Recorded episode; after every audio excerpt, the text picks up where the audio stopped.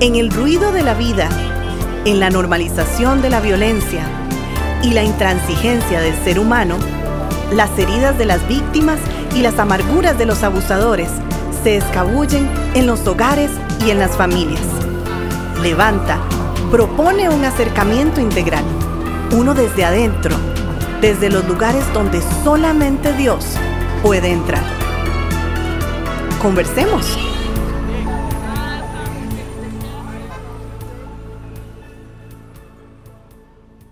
Saludos a todos los que nos escuchan esta nueva semana eh, de nuestro podcast de Levanta. Me encuentro como cada semana con mi amigo Ervin. ¿Cómo estás? ¿Cómo te va? Muy bien, me va muy bien, gracias a Dios, según lo que, lo que Dios pues quiera en, en, mi vida, en mi familia, y espero que, y estoy seguro que en tu vida también. Así es, por supuesto, y empezando un nuevo año, nos eh, disponemos, ¿verdad? Con nuevos, con nuevos bríos. Nuevos bríos. Exactamente, a enfrentar pues todo lo que este año 2023 nos traiga. Sí. Eh, muchos los propósitos, eh, mucho lo que queremos, lo cual demandará un compromiso, ¿verdad? Y queremos comenzar hoy una serie de un tema interesante. No sé si poco se habla sobre esto, pero creo que es importante que lo hablemos, ¿verdad?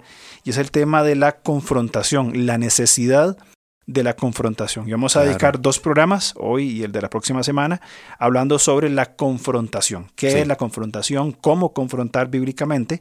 ¿Y cuáles podrían ser pues, los beneficios que eso traiga a nuestra vida? Y vamos a ver cómo en el marco de la violencia doméstica, que claro. es parte, pues la base de este podcast a través de la palabra de Dios, vemos los problemas cuando un hábito de violencia se normaliza en uh -huh. una relación porque a su momento y en su forma adecuada no hay una confrontación en contra de las pautas violentas. Correcto. Por eso es, o sea, por eso estamos haciendo uh -huh. esto. Y, y, vamos a demostrar con la Biblia que el Señor nos llama y nos capacita para la confrontación uh -huh. y vamos a ver las consecuencias positivas y negativas, uh -huh. en este caso de confrontar o no. Claro. Y es muy importante tener claro que la confrontación no es algo malo. Creo que culturalmente, al menos desde nuestro contexto, no sé si latinoamericano, pero por lo menos costarricense, no es una palabra que nos guste mucho, la confrontación. No me gustaría confrontar a alguien. Sí. Prefiero pues aplicar la, la, ley del silencio o, o, hacerme que no pasó nada antes de confrontar, igualmente en los casos, como vos mencionabas, de violencia doméstica. Y es que como hablamos con los juegos, ¿te, te acordás? Ajá. Nuestro cerebro va aprendiendo. Si nosotros confrontamos mal y vivimos experiencias negativas de ese mal confrontamiento, uh -huh. el cerebro entonces va a evitar la dinámica de la confrontación, porque tiene el recuerdo de que los resultados siempre van a ser negativos. Uh -huh. Por eso es que no confrontamos. Exacto. Porque no sabemos confrontar. Correcto. Pero bueno, y, y Job es un ejemplo en el Antiguo Testamento que se comprometió en qué? En vivir en integridad. Uh -huh. Y esto, imagínate lo que es comprometernos en este nuevo año mm. con la integridad. Claro. ¿Verdad? Y no solamente lo, se comprometió en palabras, sino que lo aplicaba cuando confrontaba, por ejemplo, la injusticia social. Mm. Y, y, es que Dios quiere que vivamos, mi hermano, y procuremos una justicia social, y no meramente en una moralidad privada. Claro. El énfasis bíblico no es una justicia social, es el resultado de una transformación de corazón. Correcto. Eso hay que decirlo porque como hay tantas aristas ahora, ¿verdad? Totalmente de acuerdo. Es ¿verdad? necesario aclarar lo que es claro. Qué, ¿verdad? qué interesante que haya que aclarar algo que evidentemente es eh, bueno, bueno, bueno. Aclarar lo que es claro. Exacto. Bueno, no importa. Aclaremos no importa. Lo, que es, que lo que es claro, okay. ¿verdad? El producto de la fe es esta justicia Exactamente. Y joven, Job entonces era un hombre que vivía su fe. Correcto. Vivir su fe es procurar entonces, para aclarar el punto, uh -huh. eh, la justicia social. Bueno, entendía que la justicia se tenía que practicar en todas las situaciones y con todas las personas. Uh -huh. Correcto. Por ejemplo, en, en Job capítulo 29, este personaje maravilloso, como sí, es Job, sí, sí, claro. nos muestra cómo estaba comprometido con qué? Con la ayuda efectiva hacia el vulnerable. Esto le daba respeto y reconocimiento. De hecho, es muy interesante. El versículo 8 dice que los jóvenes al verme se hacían a un lado y mío. los ancianos se ponían en pie. Uf. Esto es muestra de respeto. Claro. ¿Respeto por qué?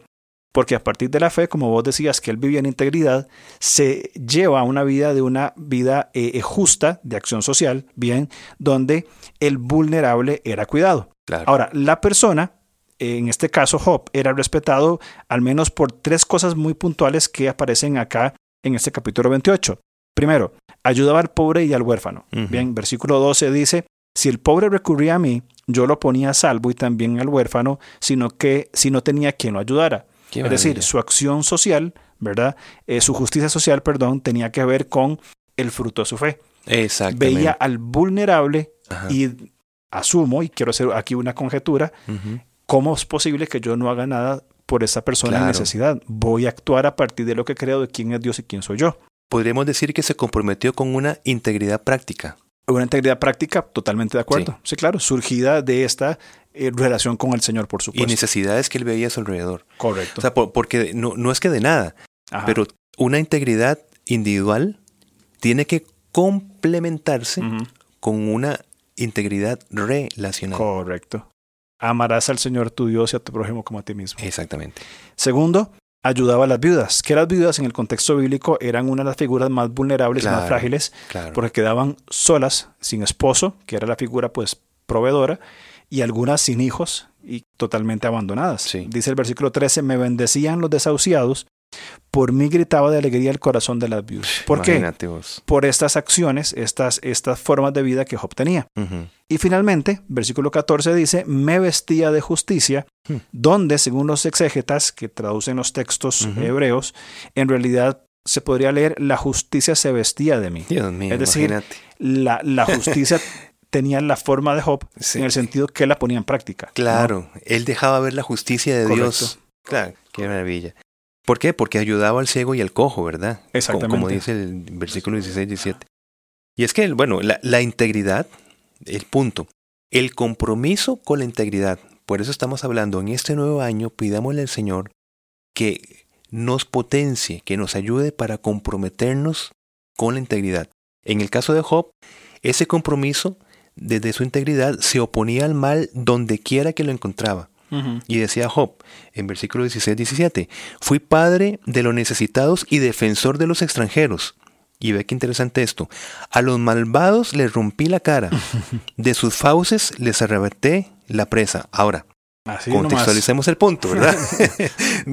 Porque la Biblia con frecuencia va a comparar a los violentos, ¿verdad? Con, ah. con, bestias feroces que desgarran a sus víctimas con sus dientes. Por ejemplo, Salmo 124, 6 dice, bendito sea Jehová que no nos dio por presa a los dientes de ellos. Entonces, bueno, ya en una sana eh, hermenéutica, ¿verdad? Eh, no, es que Job le rompía la cara literalmente. Literalmente, sí, no, no, es la forma de confrontar. Exacto, entonces es, es una forma, es un hebraísmo para poder decir que él mm, reducía la impotencia al agresor. Correcto. ¿Eh? Entonces, ¿cómo se reduce a la impotencia al agresor? Con la confrontación. Mi hermano, esta esencia es importante. Claro. Y me gustaría repetirlo. ¿Cómo reducimos a la impotencia al agresor? Con la confrontación. Y esto ya lo aplicamos al contexto de nuestro ministerio. Correcto. Con la confrontación. Ahora, la pregunta que podríamos plantearnos acá es de dónde tomaba Job la fuerza para esta actitud confrontativa. Mm. O sea, ¿por qué él respondía de esta manera? Porque puede ser por la venganza, por una justicia propia. Correcto. Eh, la ira. La ira descontrolada. Correcto, correcto. Porque sabemos que hay ira positiva. Correcto. Eh, eh, ¿Verdad? Pero hay ira descontrolada. Correcto. Entonces, ¿de dónde toma Job la fuerza para esto? Job 29.3 dice, entonces él hacía resplandecer su lámpara sobre mi cabeza y a su luz yo caminaba en la oscuridad. Es decir, él hablaba de su amistad íntima con Dios. Y esta intimidad con el Señor, esta relación cercana, le hacía responder de esta manera. Entonces, la confrontación bíblica siempre requiere, y aquí lo, eh, lo repito y soy enfático, siempre requiere el trasfondo de la relación de la persona con Dios. No es propia, como vos decías, la justicia. Job entendía esto, bien, y Dios, y esto es maravilloso, responde o afirma más bien cuando, eh, a Job de acuerdo a la forma en que él se expresaba de él, eh, o, la forma en que Dios se expresaba de Job, quiero decir. Sí. Un hombre íntegro y recto, temeroso de Dios y apartado del mal. Qué maravilla. este hombre cercano tenía esa habilidad de la confrontación. Sabía cómo confrontar bíblicamente. Correcto. ¿Y qué es confrontar? Pues entonces, en este contexto que nos estás presentando, es actuar según eh, como Dios ve las cosas. Confrontar lo que Dios confronta. Correcto. Y a la manera en que Dios confronta. Exactamente. ¿Verdad? este, bueno, con, sus matices, ¿verdad? Pero, pero bueno, vamos a avanzar en el punto. Porque eso nos lleva, entonces, si la Biblia llama a Job, si Dios le llama a un hombre íntegro y recto, apartado del mal, y apartarse del mal significa no solamente apartarme del mal como tal, desligarme del mal, sino apartarme del mal en el contexto de Job significa denunciar lo malo y hacer algo por lo malo. Es más de lo que estamos viendo acá. Y no es que estamos eh, trazando cosas entre líneas.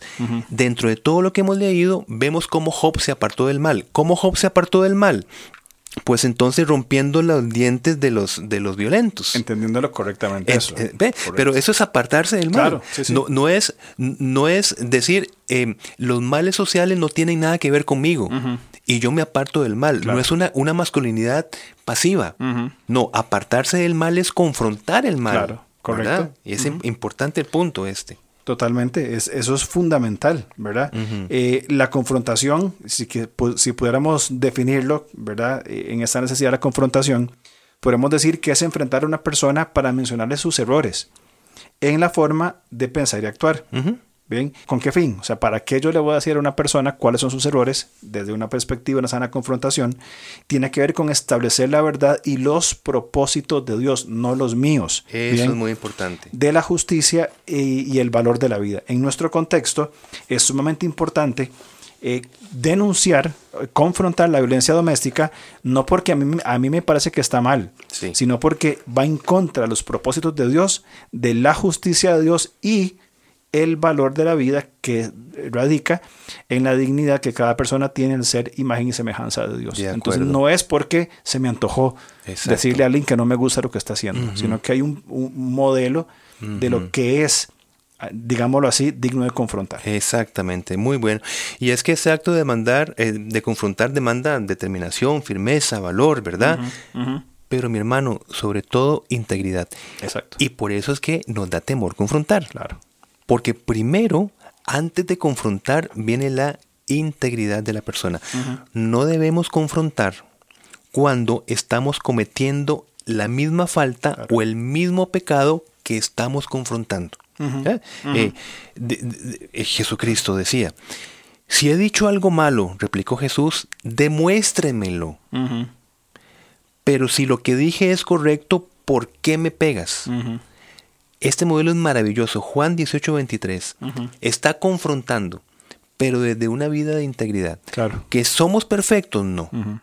Pero que es complicado el hecho de que nosotros mantengamos un pecado, que nosotros en ese mantenimiento de pecado lo señalemos en otros. Correcto.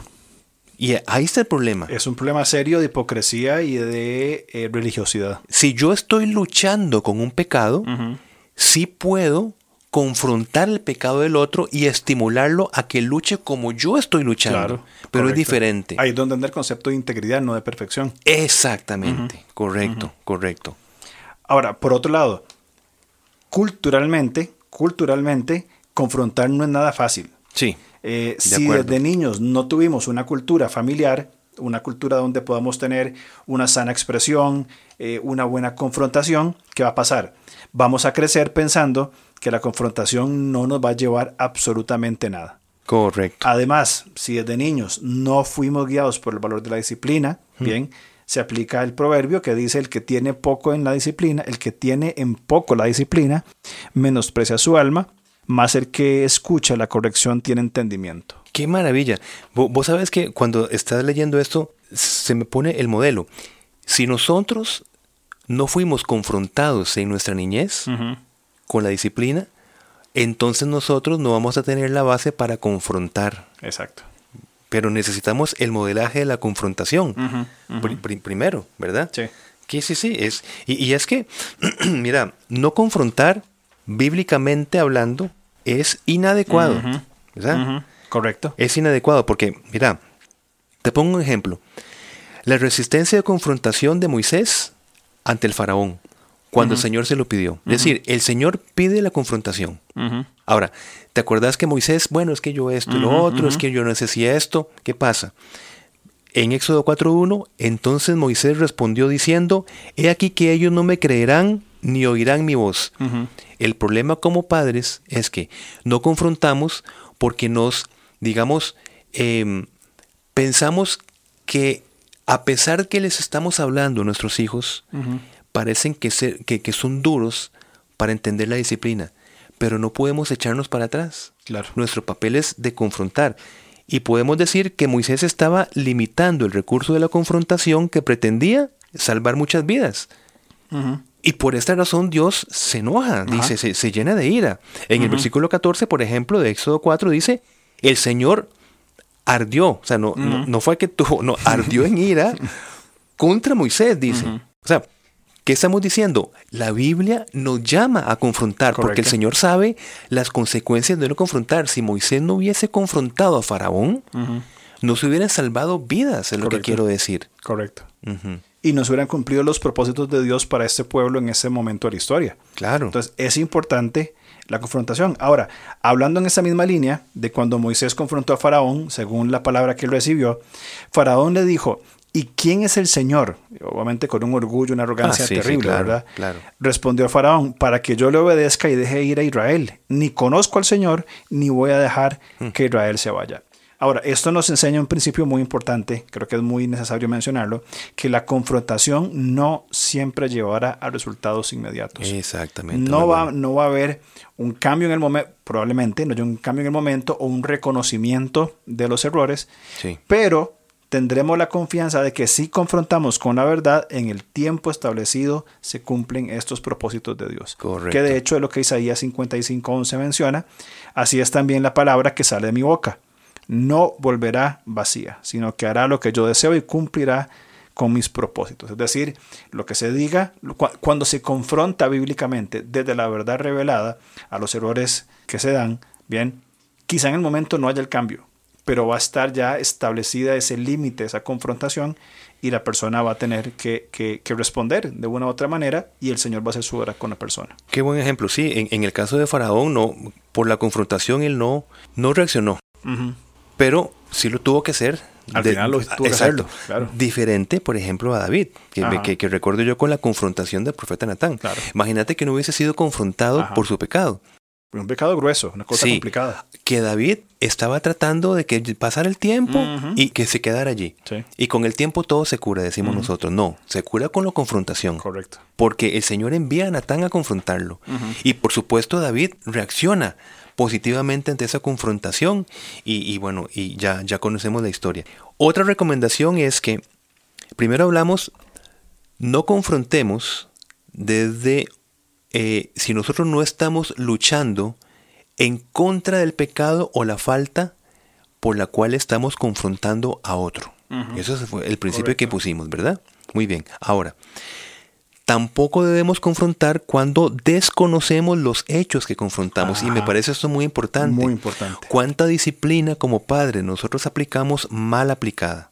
¿Verdad? O sea, la disciplina, como estamos diciendo, es necesaria, pero necesitamos reunir toda la información para que la confrontación sea proporcionalmente efectiva. Correcto. Y es, eh, por ejemplo, hacer las preguntas necesarias, escuchar el contexto, ¿verdad?, de, una falta y una mala confrontación. ¿Vos te acordás en, el, caso de, de Elí hacia Ana? Ajá. Eh, ¿Qué pasa? Elí confrontó a Ana. y, lo vamos a leer. ¿Hasta cuándo estarás ebria? Digiere tu vino. Y Ana le respondió diciendo, No, señor mío, yo soy una mujer atribulada de espíritu, no he bebido vino ni sidra, sino que he derramado mi alma delante de Jehová. Primera Samuel 1, 14, 15. ¿Qué pasa cuando hay una confrontación pastoral? Si una confrontación surge a, partir de una percepción, estamos ante de un supuesto, es un peligro porque no estamos escuchando a la víctima. Correcto. Y podríamos revictimizar a la víctima. Podemos confrontar a quien no debemos de confrontar. A veces confrontamos a la víctima y no al victimario. Correcto. Por diferentes modelos que ya están preestablecidos, una mala hermenéutica, etc. Por eso es importante, sepamos muy bien qué vamos a confrontar. Totalmente de acuerdo. Creo que el, que el ejemplo que usas de, de, Lee con Ana es excelente. Eh, porque se confrontó en un supuesto. Ahí entra la habilidad, y vos hablabas desde una perspectiva pastoral, y evidentemente que incluye a los pastores, pero también a cualquiera que confronta, de desarrollar habilidades blandas para saber cómo desarrollar esa conversación sabia hacia una confrontación productiva, ¿verdad? Porque por otro lado, este mismo Eli, este mismo líder que confrontó cuando no debía, sin conocer los hechos, ¿verdad? No lo hizo cuando sí tenía que hacerlo, con personas que eran su responsabilidad directa como eran sus hijos. Ah, qué bueno, sus hijos eran borrachos, andaban con prostitutas, robaban de las ofrendas del pueblo, o sea, eran un desastre. Unos pollitos. Eran unos, unos, ah, unos niñitos, ¿verdad? Unos pollitos de Dios, ¿verdad? Eh, ahora, estos pollitos hacían todo esto y su papá simplemente les decía, hijos, no es bueno lo que escucho de ustedes. Claro, claro, no hay una confrontación con la verdad, sino que quiso apaciguar y mi lectura de ese texto algunas veces toma esa, ese aire, como dicen algunos, para llevar la fiesta en paz, para no hacer problema, les a decir que mejor papito no duerme con prostitutas en la entrada del templo. Sí, sí, sí. cuando tenía que confrontar, no lo hizo. Entonces, ¿qué problema cuando se confronta de una manera equivocada y cuando no se hace cuando se debe de hacer? Qué interesante. Verás que me, me, pusiste a pensar si podemos poner acá en la mesa el tema de la confrontación que sea eh, según la falta. La confrontación es necesaria. Puede comportarse en un recurso dañino cuando nosotros hacemos una confrontación desproporcionada. Mm. Por ejemplo, hay una falta de nuestros hijos. Y porque nosotros, por estímulos emocionales y otros estímulos que nos frustran, descargamos mm. junto con la confrontación necesaria es decir, ponemos a la par de la confrontación y añadimos nuestras frustraciones del momento, etc., desproporcionamos el ejercicio de la confrontación. Y entonces ante una falta, actuamos y decimos de una manera tan fuerte, ¿verdad? Donde nuestro hijo o nuestra hija no ven esa proporción y se van a confundir. Claro.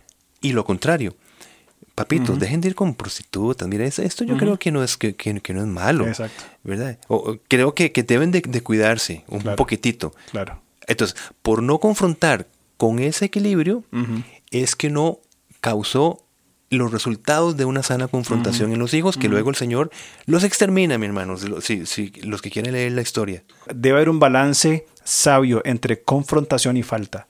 Es decir, un error, un, un olvido de un hijo no amerita una fuertísima confrontación, diferente a la actitud de esos dos muchachos, que requería una fuerte exhortación, ¿verdad? Una fuerte confrontación de acuerdo a los hechos. Creo que es muy acertado, muy sabio lo que decís, de tener ese balance, ¿verdad? Sí, es que me viene a la cabeza también cuando Jesús decía, y, los pecados van a ser enfrentados con más severidad, más que Sodoma. Correcto. ¿Te, acuerdas de, ese, pasaje? Entonces, ves que hay una confrontación de Dios según las acciones. O sea, lo, vemos allí. Ah, en este pasaje lo que siempre me llamó la atención de, que Jesús dice que va a ser más, más tolerado el, el, castigo para Sodoma y Gomorra que para Bethsaida me parece, por la cantidad de revelación de la verdad que tenían. Exactamente. Entonces, qué importante es cuando un hijo por ignorancia o una persona por ignorancia, viene la instrucción, viene, el, viene el, hecho de, enseñar.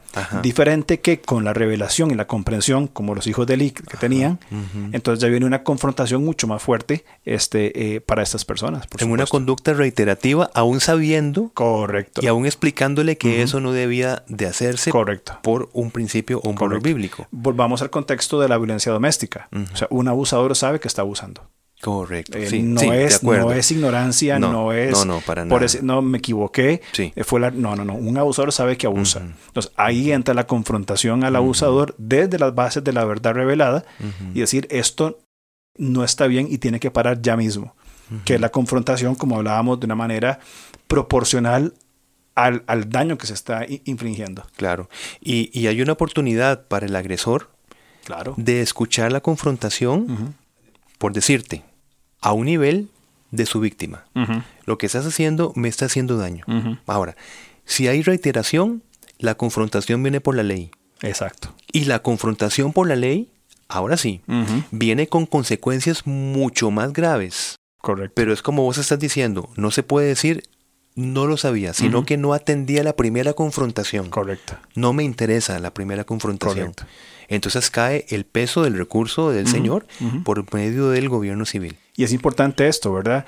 Las primeras confrontaciones abren puertas de arrepentimiento. Es decir, si el, abusador escucha la primera, segunda vez de una confrontación y procede, hablando en términos bíblicos, a un arrepentimiento, un cambio de mente, las consecuencias van a ser menores y menos gravosas que van a hacer si no atiende esa confrontación y viene ya el recurso de la ley donde, eh, al menos en nuestro contexto, es penado con cárcel. Y ya ahí no hay eh, espacio para el arrepentimiento. Puede haberlo, por supuesto, pero la, el evitar consecuencias mayores eh, ya no va a ser posible. Claro. Dios confronta nuestro pecado y lo vemos desde el primer libro de la Escritura. Génesis 3.9, leo. Mas Jehová Dios dijo, llamó al hombre y le dijo, ¿dónde estás tú? Lo llamó y lo confrontó. ¿Dónde estás tú? Dios es un Dios de confrontación porque nos ama. Una confrontación no para destruir, sino para edificar. Fue maldecida la tierra, fue maldecida la serpiente, pero el hombre y la mujer nunca fueron maldecidos por Dios por su pecado porque eran candidatos a ser restaurados. Entonces, la confrontación forma parte de esa restauración. Correcto. ¿Dónde estás tú? Correcto. Eso es muy, muy, muy interesante porque hubo puertas para arrepentimiento, hubo puertas para restauración, ¿verdad? Y volver a, esa comunión. Ahora, también pienso por otro lado, creo que es importante recalcarlo, Dios confronta desde toda su, grandeza y Él puede juzgar porque Él es el juez. Sí. Nuestra confrontación no es juzgar a la persona, sino confrontarlos con hechos y con verdades concretas donde se le presenta la verdad escritural, la verdad revelada, decir, este es el, el hecho, mm. no juzgo porque yo mm. no soy el juez, sino confronto con la verdad para no una destrucción, sino para una restauración. Sí, así es, es muy importante esta aclaración porque no somos colocados a ser jueces Correcto. Este, en, la tierra, porque si miramos hacia nosotros mismos, como decía Jesucristo, Exacto. bueno, deja, de señalar, porque eh, tenés que fijarte primero en la viga que tenemos nosotros en el ojo. Correcto. ¿no? Estamos de acuerdo. Sí. Creo que el tema es amplio. ¿Qué te parece si continuamos la otra semana? Pues me parece fantástico. Un tema muy necesario. Muy necesario, muy interesante. En otro tema, sí. Entonces la otra semana seguimos hablando de la necesidad de la confrontación, parte 2. Y que sea un estímulo para este año que inicia. definitivamente. Oremos al Señor para que nos... Eh, primero estamos aprendiendo la necesidad, para que nos potencie para la confrontación saludable. Correcto. Hablamos entonces de la otra semana con la parte 2. Así es. Nos vemos. Nos vemos, chao.